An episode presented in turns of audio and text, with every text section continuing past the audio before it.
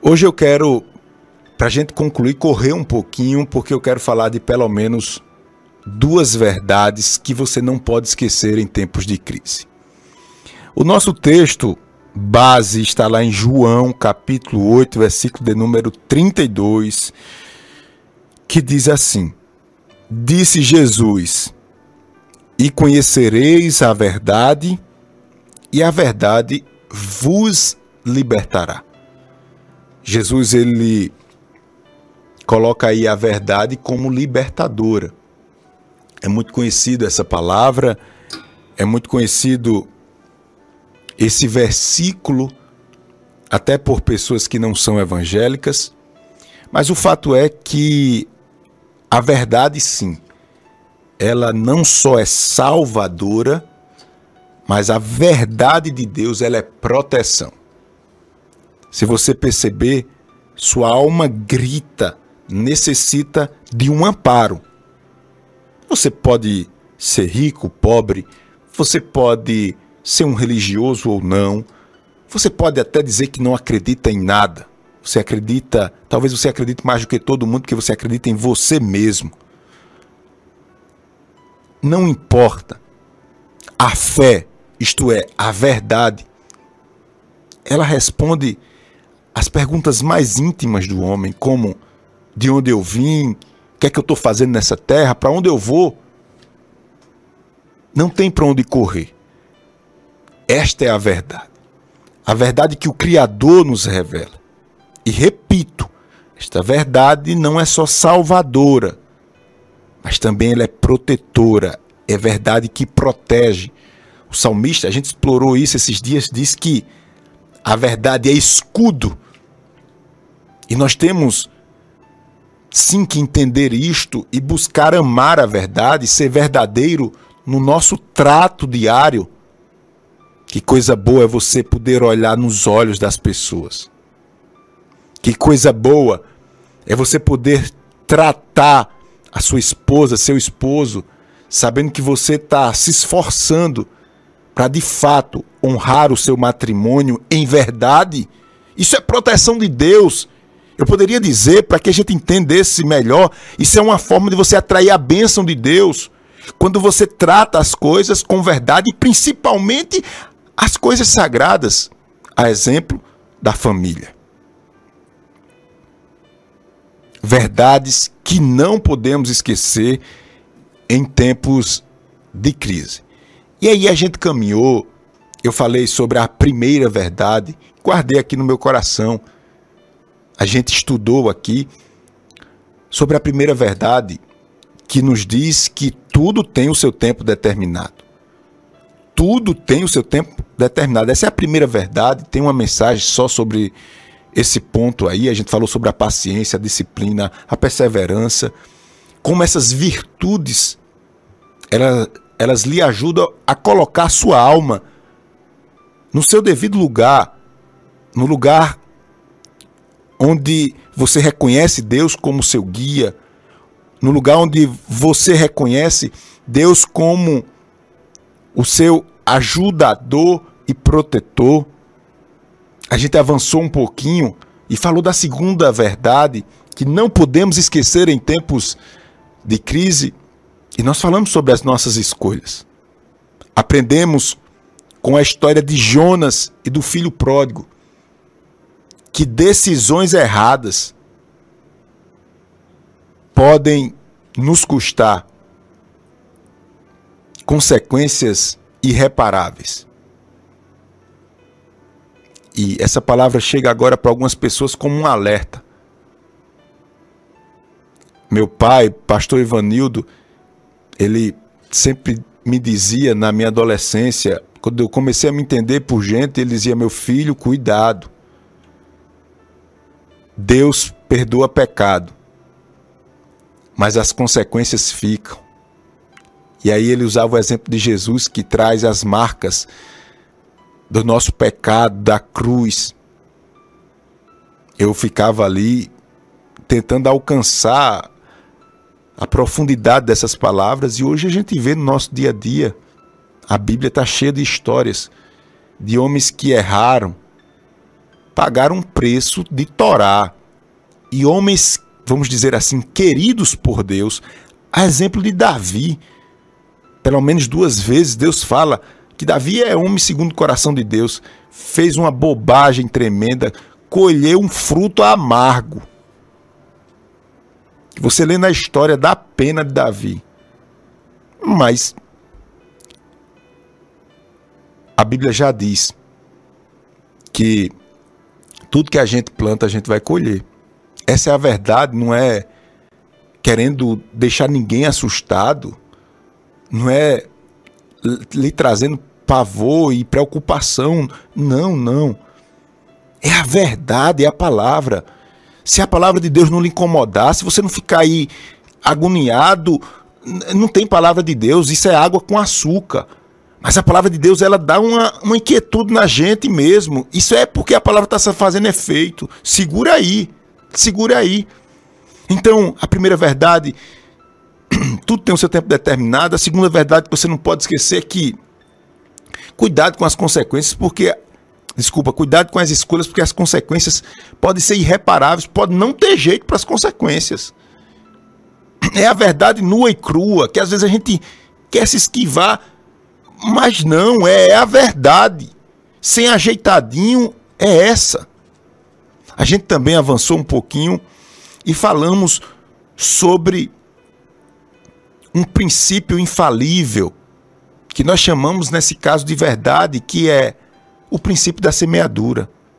A verdade nos diz que tudo que você plantar, você vai colher. Você não é obrigado, a gente aprendeu aqui, você não é obrigado a plantar, mas você é obrigado a colher. Se você não plantar nada, você não planta nada. Agora você fica vinculado à colheita. Não tem como correr. E a gente falou aqui que palavras isso tudo está nas mensagens de forma mais detalhada. Nós falamos aqui que palavras são sementes, que há poder de vida e de morte nas nossas palavras. A gente avançou dizendo que, meu Deus, chega a dar temor isso, que as palavras têm poder de anular tudo que é espiritual que a gente faz, que nós seremos julgados pelas nossas palavras, naquele dia, tudo que a gente falou vai ter um peso no juízo, misericórdia. Eu já começo logo pedindo perdão aqui agora a Deus, porque a gente sabe que a gente fala bobagem, às vezes está irritado, está nervoso. Que o Senhor tenha misericórdia de nós. Que a nossa língua seja freada pelo poder do Espírito Santo nas nossas vidas que nós possamos lançar palavras de bênção sobre as pessoas. Eu falei pelo menos essas três verdades e eu vou concluir hoje pedindo a você que me assiste agora ao vivo, que me escuta ao vivo pela Rádio Novas de Paz, você que está assistindo essa mensagem depois, em outro momento, é importante que essas verdades de Deus alcancem milhares de lares. E para isso eu preciso que você compartilhe. Mesmo você que não é evangélico, você que não tem muita afinidade com as coisas espirituais, mas essas palavras te tocaram. É um processo de Deus já em desenvolvimento na sua vida, viu? Então faça isso para a gente alcançar outras pessoas, porque eu quero concluir falando de pelo menos mais duas verdades que não podemos esquecer em tempos de crise. Vamos para a quarta verdade. A quarta verdade é que você não pode estar satisfeito apenas de estar na igreja. Você tem que ser igreja. Essa é a quarta verdade. Como assim, pastor?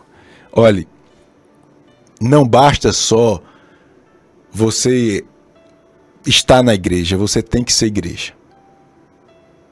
Será que você pode digitar aí eu sou a igreja. Eu sou igreja do Senhor. Eu sou igreja do Senhor. Nós precisamos ter essa verdade no nosso íntimo. E o que significa pastor? Porque eu nem pastor, eu vou, ser bem sério para o senhor, pastor. Eu não faço nem parte de nenhuma igreja. Deixa eu ser bem direto com você. E você que me acompanha, do meu jeito de pregar, você já sabe. A gente não pode ajeitar muito, tem que ir para a verdade. Pastor, olhe, eu não faço parte de nenhuma igreja. Escute o que Deus fala através desse jovem pastor para você. Eu quero lhe dizer, olhando nos seus olhos, alcançando seus ouvidos através do rádio, eu quero dizer que você está em falta com Deus. Por quê, pastor? Porque Deus instituiu, igreja não foi uma criação dos homens. Igreja é uma criação de Deus. Pastor, talvez o senhor não conheça os problemas que eu já enfrentei na igreja, ou o senhor não conhece o problema da igreja que eu frequentava. Eu conheço porque eu nasci dentro da igreja. Eu nasci, fiz ontem 35 anos. Eu nasci dentro da igreja, acompanhei e acompanho os problemas da igreja até hoje. Concordo com você. Você que diz que na igreja o povo quer se meter na sua vida, tamo junto. Concordo com você que tem muita gente falsa dentro da igreja, Tamo junto, concordo também. Concordo com você que tem líderes que não cumprem o que prega, que são pessoas que moralmente não devem ser seguida como exemplo. Tamo junto. E outras e outras coisas mais. Más críticas que há dentro da igreja. Ah, Pastor, dentro da igreja, pastor, eu vi coisa e pecado e erro que eu não vi lá fora. Isso não é novidade. Paulo fala disso no capítulo 5 de 1 Coríntios. Paulo vai dizer à igreja de Corinto: que, que, que, bagunça, que safadeza é essa aí? Que nem no mundo eu estou vendo isso. Coisa horrível. Estou junto com você, não discordo nada com você. Agora, tudo isso não retira o princípio bíblico e divino que é a igreja. Mesmo diante de todas essas situações que nós levantamos aqui, isso não lhe dá o direito de você se afastar da igreja, porque através da igreja você demonstra o seu amor para com Deus. Naquele vínculo de pessoas difíceis, claro, é porque lá é um hospital da alma. Lá é o hospital da alma. Lá é o lugar onde Deus trata as pessoas e, sim, olhe, falar de família e igreja é a gente falar de coisa, coisas difíceis de lidar. Eu não vou ser hipócrita aqui, não.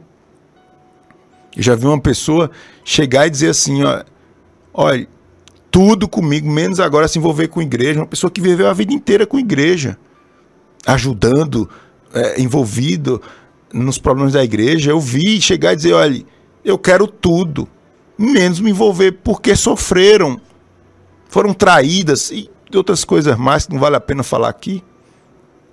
Mas eu repito, você que chega para mim agora e diz, pastor, eu não estou em nenhuma igreja, você está em falta com Deus. Essa instituição é sagrada, Deus usa nos mínimos detalhes as pessoas, aquele convívio para lhe tratar. Você precisa ter comunhão com a sua família espiritual. Você precisa desenvolver os talentos que você tem nessa comunidade chamada igreja. Então, se vire. Aqui comigo, se vire. Se vire e resolva essa situação, essa brecha na sua vida. Faça prova de Deus. Se você está achando que é exagero meu, eu quando ouvia um pastor falando mais ou menos isso da igreja, eu ficava, eu maldava logo. Eu ficava pensando, né? Ainda novinho, 12, 13 anos, e claro, esse pastor tá. Quer que a gente só viva dentro da igreja, que a gente dê o dízimo. Porque se a gente não for para a igreja, a igreja acaba, o emprego dele acaba. Uh, a, eu ficava pensando nessas coisas. Isso é um corporativismo que a igreja, a igreja, a igreja, mas eu fui crescendo, vendo que os homens, infelizmente, maculam a igreja, nós erramos, tantas coisas, mas ela não deixa de ser divina. Então, por isso eu digo a você que isso vai muito mais além. Primeiro, você precisa fazer parte de uma igreja. A minha igreja é Novas de Paz, a Rádio Novas de Paz. Está errado. A minha igreja é a Live. Está errado. Se vire. A gente vai um pouquinho mais para frente dizendo que você não pode só estar neste, nesta comunhão com o seu nome no hall de membros. Você precisa ser igreja. Veja bem, não é ser igreja sem estar na igreja, é estar na igreja e ser igreja. Deu para pegar aí? Eu vou repetir. Não é você querer ser igreja sem estar na igreja. É você estar na igreja e ser igreja. Quando eu falo você ser igreja, eu estou falando indiretamente aqui que você precisa desenvolver os seus talentos espirituais e a sua vida espiritual precisa crescer. Eu estou falando aqui, sabe de quê? De santificação. Não tem como falar de ser igreja se você não passar pelo processo de santificação. E esse processo de santificação, ele, ele começa assim, ó. Jesus te chama. Aí você, aquela vida desmantelada lá do mundo, de bagaceira. Alguns não tiveram essa vida desmantelada, não, mas totalmente excluso. Eram pessoas orgulhosas e outras coisas mais. Estavam. Agora você quebra esse primeiro, vamos dizer assim, essa primeira maldição e você se entrega a Jesus. Aí você começa melhorando, deixando uma coisa, deixando outro. Normalmente na vida da maioria das pessoas é algo paulatino, vai acontecendo, aceitou Jesus, deixa as vidas desmanteladas, tal e tal. E vai passando um tempo, tem pessoas que ficam satisfeitas só em eu não roubo, não mato, não me prostituo, tá bom. Tá bom nada. Você não percebeu não que já faz muito tempo que você não fala mais com Deus, com aquele amor você não já percebeu não que não tá bom porque você não chora mais na presença do Senhor, que você não se envolve mais em nenhuma obra social, que você já não prega mais para as pessoas. Tá bom coisa o quê? Coisa nenhuma. Tá faltando agora mais um passo nesse processo, que é o passo da santificação. Tá faltando santificação. E essa santificação ela deve ser constante na nossa vida. Agora você começa a compreender não só o que você ouve das pessoas e das pregações. Nesse processo de santificação, você começa agora tendo experiências pessoais com Deus. Você entra agora em outro estágio. Você já aceitou Jesus, deixou a vida desmantelada e está amando a verdade. E agora você vai agora buscando mais Deus. Isso é ser igreja. Isso é estar na igreja. E ser igreja, porque também estar na igreja sem ser igreja não funciona. A verdade nos diz que nós não podemos esquecer é que você precisa estar na igreja e ser igreja. E ser igreja aqui é você crescer em santificação. Ser igreja aqui é você crescer em comunhão. Deixa eu lhe dizer uma coisa. As pessoas que conhecem Deus verdadeiramente e chegaram nesse processo de santificação sendo igreja, são pessoas que melhoram dia após dia os seus relacionamentos. Uma pessoa, eu não estou dizendo, irmãos, um problema pontual, mas tem pessoas que vivem as suas vidas encrencados, vivem suas vidas com, como eu posso dizer aqui, com problema com todo mundo. Meu irmão, será que está todo mundo errado? Só você está certo, é?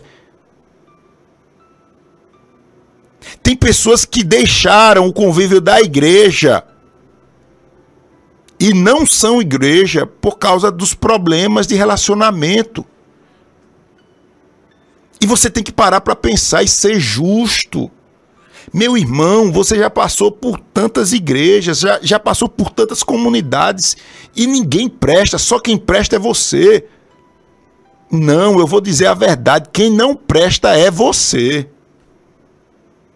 Eu preciso ser sincero e dizer a você, por amor a você, você que precisa rever seus valores, você que precisa de fato ser igreja. E eu não estou dizendo, irmãos, que ninguém pode se envolver num momento ou em outro. Não. O problema é que é a vida inteira, meu irmão. Você aceitou Jesus, você deixou talvez as coisas desmanteladas, mas você não entrou nesse processo de ser igreja chamado santificação, chamado comunhão. Porque você vive em confronto, em contenda com todo mundo. Com todo mundo, meu irmão. Aí, paciência. Não tem essa palavra como uma palavra para lhe entristecer, não. Tem essa palavra como amor de Deus, porque Deus fala conosco, porque Ele nos ama.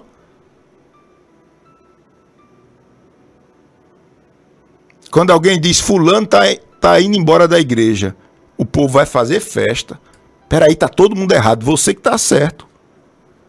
Então, ser igreja é falar desse processo tão lindo chamado santificação. É falar desse processo tão lindo chamado comunhão com os irmãos. E para ter comunhão não precisa estar agarrado um com o outro, na casa um do outro, não. Você precisa olhar para o seu irmão, você precisa respeitar seu irmão. Você precisa ajudar seu irmão no momento necessário. Quando você é igreja e não só está na igreja, você tem vitória sobre o inferno. As astutas ciladas do diabo são desfeitas. Então, guarde aí. Se você pode, digite que está na, me assistindo aí para a gente concluir aqui. Digite assim: não basta estar na igreja, é preciso ser igreja. Digite aí: não basta estar na igreja. Não basta estar na igreja.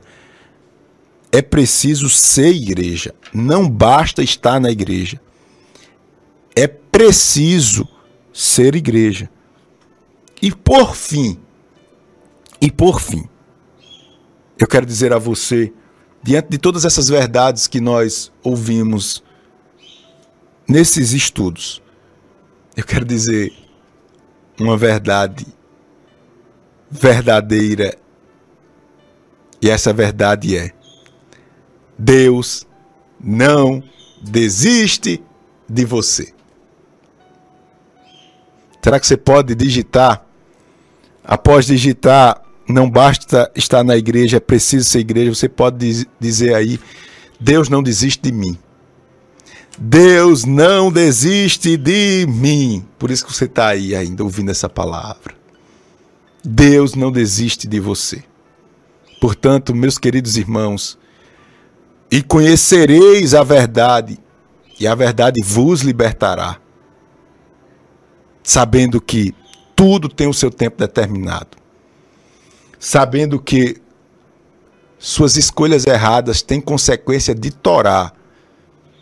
Deus resolve o problema do pecado e perdoa pecado, mas as consequências, ele já falou que ele é fiel ao princípio da semeadura.